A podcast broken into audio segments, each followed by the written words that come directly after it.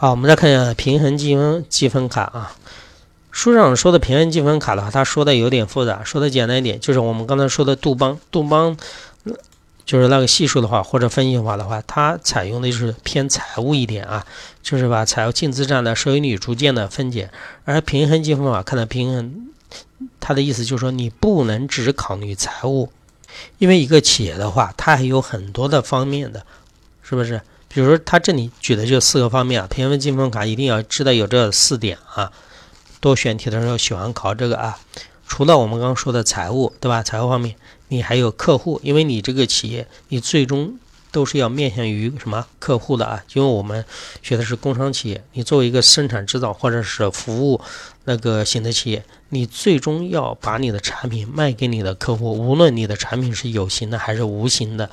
对吧？那你这个战略是否实施的好，也要看客户的方面，这是第二个，还有。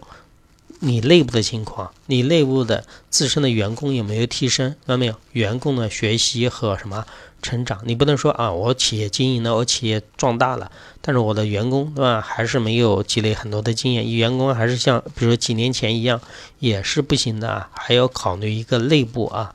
员工的学习和成长啊。再看还有一个就是整体的内部的一个什么流程，因为你企业发展以后。那你企业就积累了很多经验，对吧？你企业内部的很多结构也会进行一个变革，企业企业的一些那个内部的规章的制度啊，还有一些流程呢，也会进行一个什么优化啊。所以说，平衡积分卡考虑的就比较全面一点，它不像我们刚才所说的杜邦分析法偏向于财务，它这里加了一个客户，加了一个员工，啊，还加了一个内部的流程，这四个啊要知道啊。然后你们也可以对应这张图仔细的看一下。